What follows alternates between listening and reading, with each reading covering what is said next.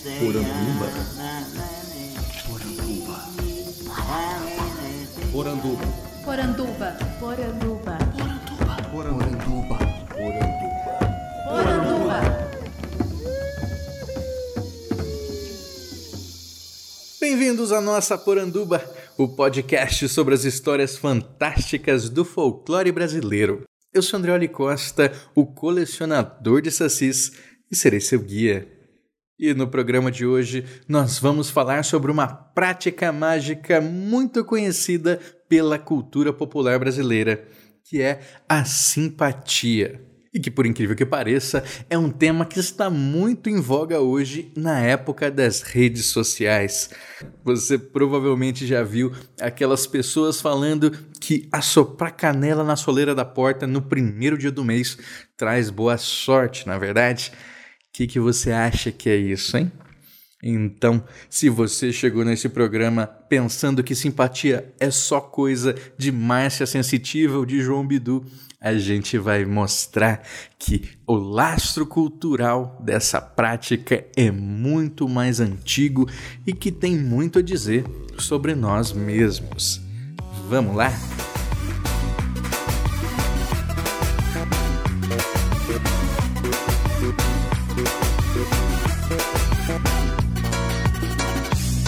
Saia vermelha, camisa preta, chegou pra abalar. Quando tu for na casa dela lhe buscar, ela vai preparar café coado na calcinha, só pra lhe enfeitiçar. E se tu for na aparelhagem, tu vai ver só, ela vai aprontar.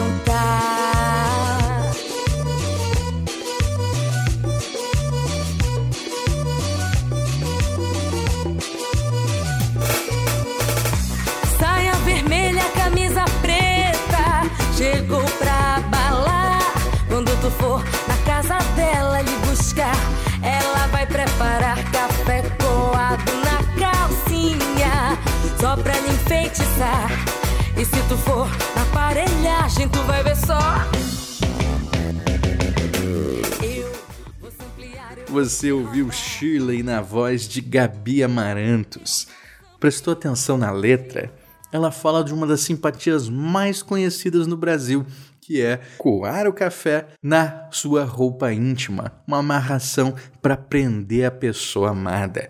No Rio Grande do Sul, eu já tive a oportunidade de visitar um moinho de erva mate e fiquei sabendo que lá também há uma tradição parecida, mas de ferver uma calcinha na água que você vai servir no chimarrão para aquele homem que você quer que seja o seu par. Mas então, qual é a relação entre passar café na calcinha, assoprar canela na soleira da porta, torturar o santo, botar ele no freezer, tirar o menino Jesus do colo da Nossa Senhora, ou então comer lentilha no ano novo e guardar as sementes de uva na carteira para trazer prosperidade? Qual que é a relação entre essas práticas todas?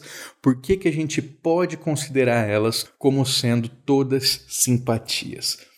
Bom, vocês devem ter percebido que algo que liga todos esses elementos é a existência de uma materialidade. Há um objeto concreto que vai ser o catalisador do seu desejo mágico que você quer que se torne realidade. Então aí só a gente já consegue estabelecer uma característica da simpatia. É preciso que haja um objeto físico. A gente vai logo entender o porquê. Outra característica, e isso é fundamental para a gente poder distinguir simpatia de benzimento, como a gente trabalhou no programa passado, é que o benzimento ele é um dom. Ele é algo especial, né, que alguém de destaque na comunidade é capaz de fazer. E essa pessoa, então, ela domina o mistério. Esse saber pertence a ela e ela passa para quem ela deseja ou morre com ela e só. Agora, no caso da simpatia, não. A simpatia ela pode ser feita por qualquer pessoa, independente de ela ter é, qualquer dom, qualquer capacidade de contato com o divino. Isso não é importante. Então, na simpatia, qualquer pessoa pode fazer, desde que ela acredite que aquele ato mágico vai ter uma efetividade. Percebam que eu uso o termo ato mágico, né? E que para algumas pessoas que talvez não tenham familiaridade podem achar estranho. Como assim magia? Eu estou falando de magia mesmo. Né? Calma. Se você quer saber mais sobre esse tema, eu recomendo muito o podcast dos amigos do Magicando, que é especificamente voltado para falar sobre isso, mas introduzindo, a gente pode pensar que magia é qualquer tentativa metafísica de influir sobre a realidade, influir sobre o universo. Então, eu vou fazer uma prática para que eu tenha mais energia, para que um ferimento se cure, para que essa pessoa se interesse por mim. Eu estou tentando fazer com que as energias do universo, digamos assim, elas atuem ao meu favor. Eu estou tentando deslocar essa realidade para que o meu desejo se realize. Então, sim, esse é um ato mágico. E a gente pode entrar mais a fundo ainda para pensar o seguinte: a simpatia, ela não é sinônimo de magia. Ela é um modo de praticar a magia. Isso é, a gente viu que ela precisa de um objeto físico, certo? Então, toda vez que eu for estabelecer uma relação de contiguidade entre um objeto físico e o meu desejo, eu estou usando uma simpatia para fazer magia. Isso vai ficar claro quando a gente começar a pensar nos exemplos. Quando eu vou contar a história de Saci, pessoas perguntam como é que se faz para que o Saci devolva coisas que ele sumiu. E tem um jeito que eu não gosto de contar, ou que quando eu conto eu tensiono, que é é pegar um pedaço de palha ou de grama e dar sete nós nele. Né? Então, a cada nó que você dá, você pede: Saci devolve meu objeto, Saci devolve meu objeto, Saci devolve meu objeto. E ele vai devolver depois de sete horas ou num mais tardar de sete dias. Por que, que isso é considerado uma simpatia? Porque a cada nó que você dá na palha seria um nó que você dá no pênis do saci. Então, na verdade, eu não gosto de contar, porque o que você está fazendo é uma tortura, né? Você está torturando o Saci para que ele devolva coisas para você e eu não gosto de passar isso para as crianças quando eu conto é justamente para falar que esse não é um jeito legal de você fazer. Mas aqui a gente já tem uma relação muito clara de como é que funciona a simpatia. Eu faço um movimento físico nesse objeto, no caso a palha, e a minha magia então vai influenciar no Saci e ele vai então devolver o objeto perdido e assim eu consigo conquistar o meu intuito. Um outro exemplo também do Rio Grande do Sul, quando somem coisas por lá, isso eu vi no livro do violeiro Paulo Freire, é, você pega um espeto de churrasco mesmo, enfia num buraco no chão e diz: Diabo, devolve o meu objeto. Diabo, devolve meu objeto. Diabo, devolve meu objeto. Cada furo que você fizer no chão é um furo que você está fazendo no rabo, no ânus do diabo. E fazendo isso, ele então vai devolver em sete horas ou no mais tardar em sete dias. Então percebam, né, que mais uma vez há uma contiguidade entre o físico e o metafísico.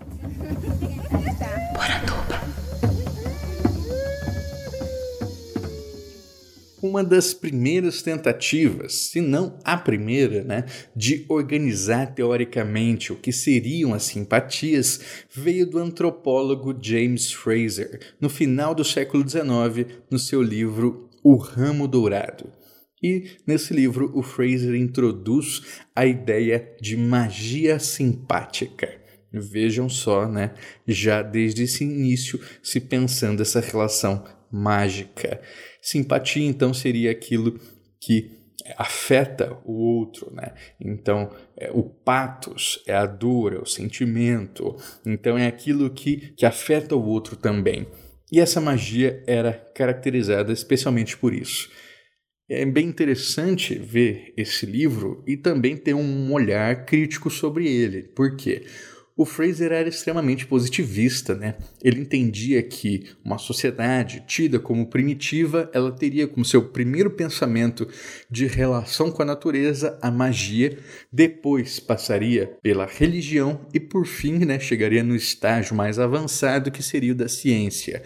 Então, durante todo o texto ele vai falando, né, ah, esse povo ignorante acha que é assim que funciona, eles têm um falso conhecimento de que é isso, de que é aquilo. Imagina o que ele pensaria hoje quando ele visse que na era da informação a gente ainda faz muita simpatia por vezes sem perceber, né? Então, pular aquelas sete ondinhas ali no fim do ano, ou então congelar um Santo Antônio, enfim. É, vocês com certeza já ouviram histórias assim. E por quê? Né? Porque eu já disse aqui, a ciência e a cultura popular nos oferecem respostas diferentes então, a simpatia que está nesse âmbito do folclore, ela vai se comunicar com a gente a partir dos afetos, a partir do sensível, a partir dos desejos, e não há factualidade que responda a isso da mesma maneira. Então, por isso que uma coisa não impede a outra, como pensava o Fraser. Mas ainda assim é interessante a gente olhar para a sua construção, né? Por quê? Quando o Fraser ele vai falar sobre magia simpática, ele divide em duas categorias bem distintas. Uma é a magia homeopática e a outra a magia contagiosa. Não se deixem levar pelos nomes, hein, gente? Não vão pensar que homeopatia é magia. Não é isso. É que o princípio é o mesmo. E qual que é o princípio? Que o semelhante tem relação com o semelhante. Isso é, se você vai pela linha da magia simpática homeopática ou imitativa, é, você usa o semelhante para atingir o semelhante, seja para curá-lo, seja para feri-lo.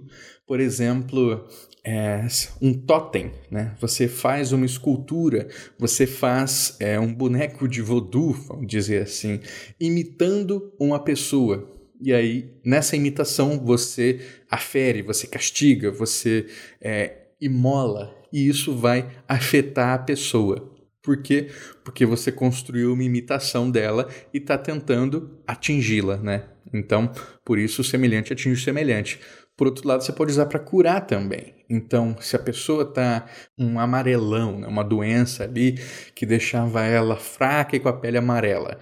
O que, que é amarelo também, só que positivo? É o sol. Então, você usava essa, essa simpatia para que o sol levasse a doença da pessoa, para que a doença amarela fosse para o amarelo do sol e ali se destruísse né, e deixasse a pessoa, então, é, bem novamente. Essa seria a magia simpática, imitativa ou homeopática. E a que a gente mais trabalha hoje é justamente essa outra, que é a magia contagiosa, que tem esse nome feio, ou de contiguidade, no qual há justamente essa relação de que se algo esteve em contato com outra coisa, essa coisa pode ser afetada pela minha magia. Aí que a gente tem muitos elementos que são clássicos demais, assim, que com certeza vocês já tiveram contato com isso de alguma maneira. Por exemplo, é, o Fraser diz que é muito comum entre os povos primitivos você esconder as suas fezes, os cabelos que você cortava, ou as unhas também que caíam. Por quê? Porque as pessoas podiam usar do seu excremento, podiam usar é, daquilo que esteve em contato com o seu corpo para criar feitiços contra você. Então isso desde sempre, né, foi uma prática inclusive higiênica, né, de esconder os excrementos, de não deixá-los expostos para que não fossem usados contra você.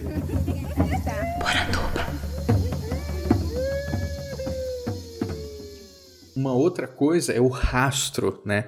Então o rastro ele não só pode levar o seu inimigo até você, a pessoa pode atacar o seu rastro.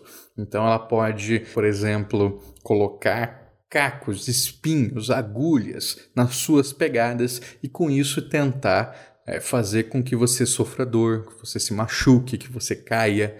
É, então, por isso também era comum esconder os rastros, mesmo que não estivesse sendo perseguido. No caso de benzimento também é muito comum você benzer o rastro, né? Benzer o rastro da pessoa, benzer o rastro do bicho, porque assim você o protege. Então, é, o caminho ali percorrido por nós, ele está aberto a ser interceptado.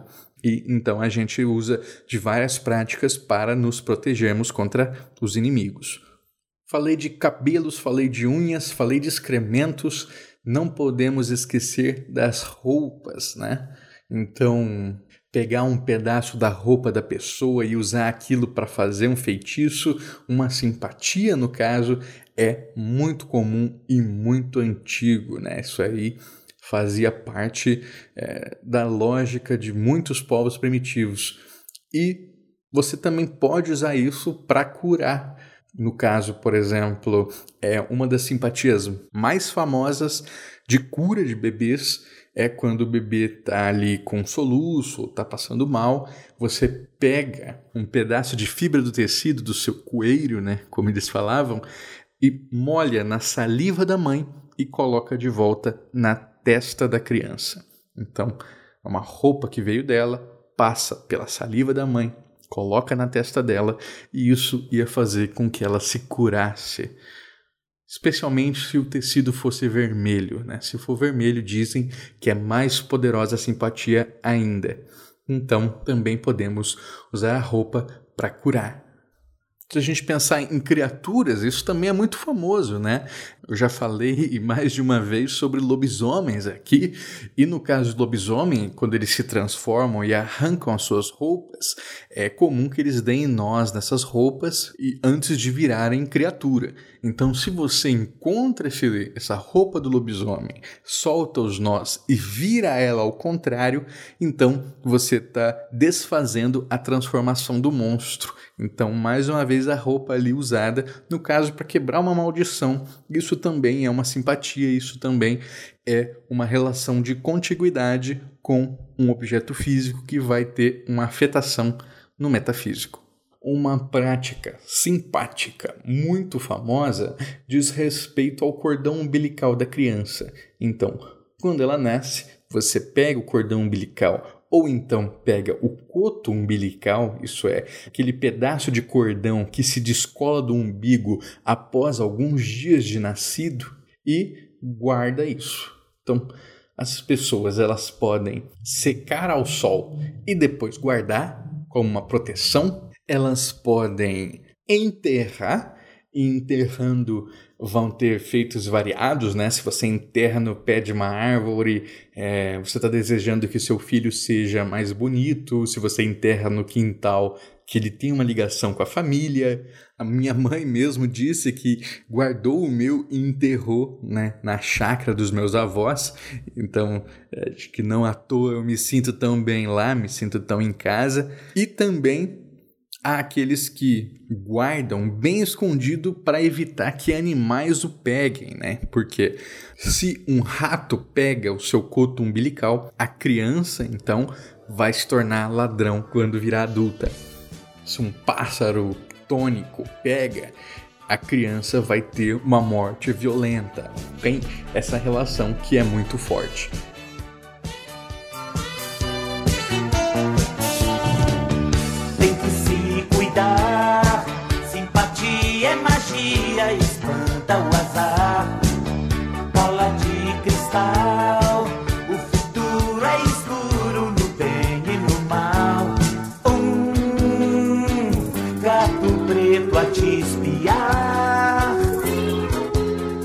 Seu caminho é perigo demais.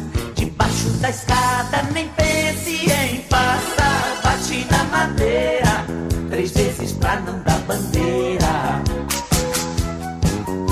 Dia 13 é sexta-feira, fica em casa a noite inteira.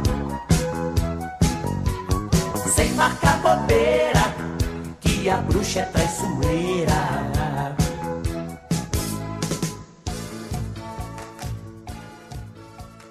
Uma grande confusão que muita gente faz na hora de falar sobre simpatia é misturar o que seria simpatia e o que seria superstição.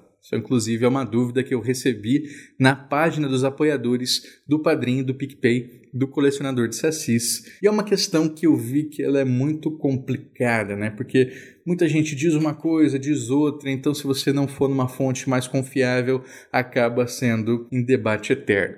Se a gente for seguir pelo que vimos aqui com o Fraser falando de simpatia enquanto uma magia simpática, simpatia e superstição não são sinônimos. Por quê? Para que algo seja simpatia, como nós vimos, é preciso que haja uma materialidade no acontecimento. Então, por exemplo, sexta-feira 13 é um dia de azar. Superstição, correto? Porém, não há materialidade nenhuma nisso. Então, já é algo que distingue. Outra coisa que distingue é se entendemos simpatia como um ato mágico, é preciso que haja intencionalidade. Isso é, eu faço uma coisa propositalmente para que algo diferente ocorra. Então, se por acaso eu acabe fazendo alguma coisa é, que tem a ver com simpatia, só que sem saber, isso não vai fazer com que o efeito mágico se concretize. Né? Essa é a grande diferença que vai nos ajudar a ter em mente o que é e o que não é simpatia. E superstição? Bom, eu vou fazer um programa um dia só sobre isso, tá? Mas para que vocês saibam, superstição vem do latim superstitio, que tem a ver com um medo extremado dos deuses ou de algo que vem do âmbito do divino. É será uma superstição tudo aquilo que me causar algum tipo de temor ou de aversão e que tenha uma externalidade.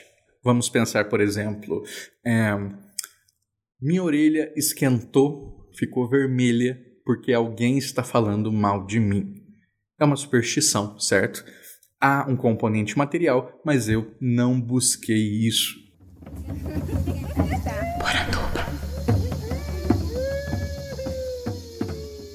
Por outro lado, a gente tem um outro elemento que vai se aproximar demais da magia simpática, que é o tabu. Nosso ouvinte e apoiador Michael Torres, ele disse que um amigo dele não tirava a casca do alho, senão o diabo ia contaminar aquela comida, alguma coisa assim. E ele pergunta se isso é uma simpatia. Bom, existe uma materialidade, então passe no primeiro crivo, só que ele está deixando de fazer algo propositalmente e não fazendo. Percebem a diferença? Quando a gente tem essa negativa, né, essa ação negativa, nós temos então um tabu.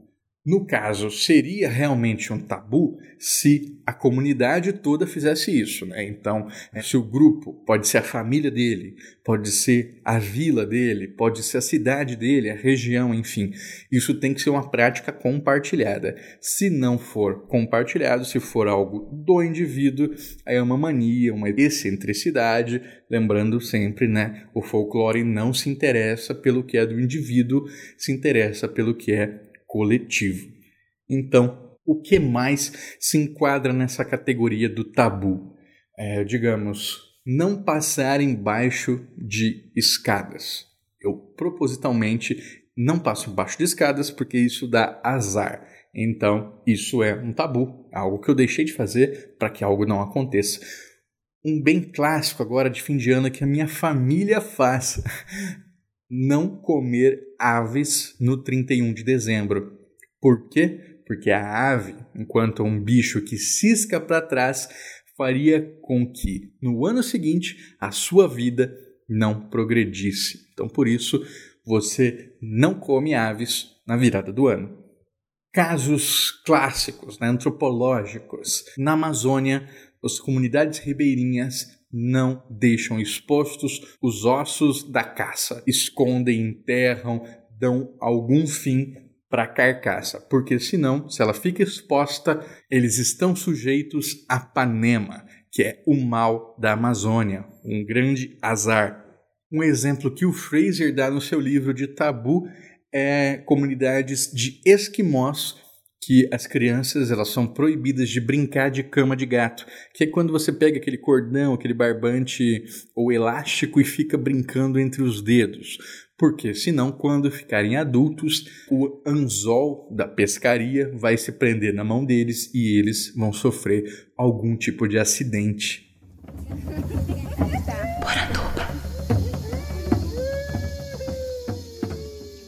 Que é uma simpatia, então, desses exemplos clássicos que muita gente diz que é uma superstição? Por exemplo, bater na madeira três vezes para espantar o azar. Eu estou propositalmente cometendo esse ato, certo? Então, temos aí uma simpatia. Ou então, no ano novo, novamente, né? Comer uma colher de lentilha, obrigatoriamente na ceia do ano novo. Ou então, comer frutas que tem muitos caroços e por vezes guardar esses caroços na carteira. Muita gente vai dizer que são hábitos irracionais, que não têm lógica nenhuma. Gente, o imaginário ele não funciona pela racionalidade, ele não funciona pela irracionalidade também. Ele atua pelo que o Edgar Morin chama de arracionalidade. Né? Isso é, não há razão envolvida. O que está envolvido são outros elementos. Você pensa assim, ah, qual que é o propósito de eu comer lentilha ou de ter esses grãos? Os grãos representam fartura. Então, se eu como lentilha, uma colherada de lentilha, eu estou buscando fartura para minha vida. Se eu como melancia, uva, é, essas frutas que têm bastante semente, guarda essas sementinhas eu também estou trazendo o grão, né? buscando aquilo que o grão representa. Não tem nada a ver com racionalidade e não tem problema nenhum. Né? A gente tem que começar a entender que o arracional tem um aspecto afetivo que é igualmente importante. Então a gente ainda tem muito assunto para falar sobre simpatia. Quem sabe depois eu faça um programa dividindo em categorias para a gente poder explorar melhor cada aspecto da magia simpática. Por exemplo, a questão dos santos, né? Eu falei de congelar Santo Antônio. Nos Estados Unidos é muito comum você enterrar estátuas de São José quando você quer vender uma casa e tem também todo um lastro que explica isso. E claro, as simpatias usadas para controlar criaturas, né? então para afastar ou dominar caipora, para desencantar lobisomem. Assunto, enfim, é o que não falta. Eu quero que você me mande aí, pode ser nos comentários ou pode ser por e-mail em colecionadordesassis.gmail.com qual que é simpatia que a sua família faz, que você continua fazendo e a gente vai compilar tudo isso para falar no nosso próximo programa sobre simpatias, que vai ser, claro, só em 2020. Combinado? Aguardo as mensagens de vocês.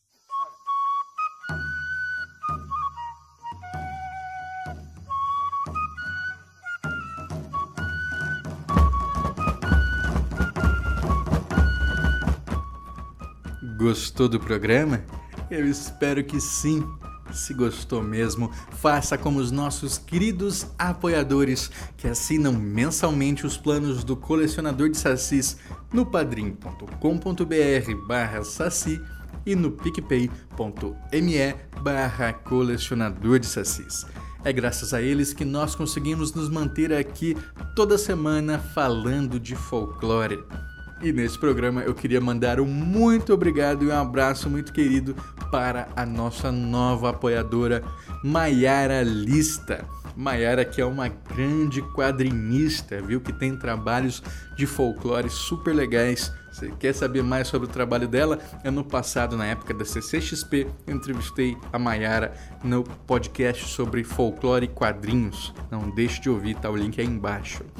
Maiara se junta a essa grande trupe formada por Agatha Urzedo, Ana Lúcia Mereger, Daniel Burli, Daiane Angolini, Daniel Medina, Daniel Renatini, Damian Wallendorf, Diane Macagnan, Douglas Rainho, Euclides Vega, Felipe Rafael, Fernando Sussman, Geossi Silva, Guilherme Kruger, Gustavo Wendorf, Ian Fraser, Lentes Cor-de-Rosa, Luiz Teles, Maico Wolfert, Matheus Freire, Maurício Xavier, Maicon Torres, Nilda Alcarinque, Pedro Scheffer, Ricardo Santos, Roberto Silva, Thomas Misfeld, Tiago Chiavegatti, Victor Nogueira, Vitória Silveira e Valdeir Brito. Muito obrigado, pessoal. Vocês ajudam a tirar o folclore da garrafa. Esse podcast foi editado por mim, Andrioli Costa, o colecionador de sacis. Acesse colecionadordesacis.com.br. Um abraço e até a próxima.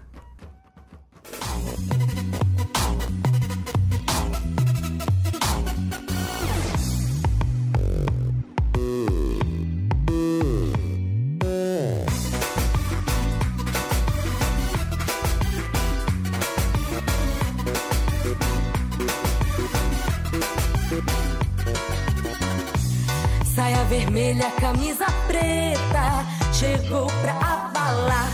Quando tu for na casa dela lhe buscar, ela vai preparar café coado na calcinha, só pra lhe feitiçar. E se tu for na aparelhagem, tu vai ver só, ela vai aprontar.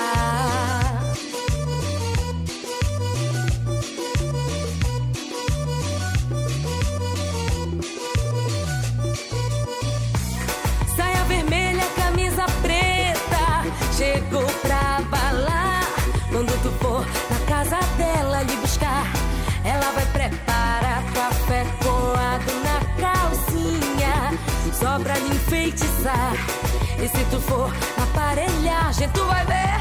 Pá, para, parararurau. Eu vou samplear, eu vou te roubar. Eu vou samplear, eu vou te roubar. Eu vou samplear, eu vou te roubar.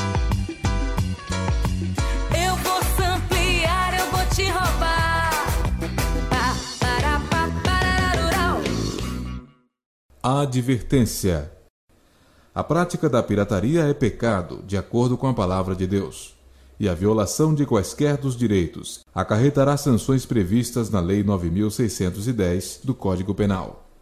A pirataria é crime e pecado. Não transgrida a lei de Deus.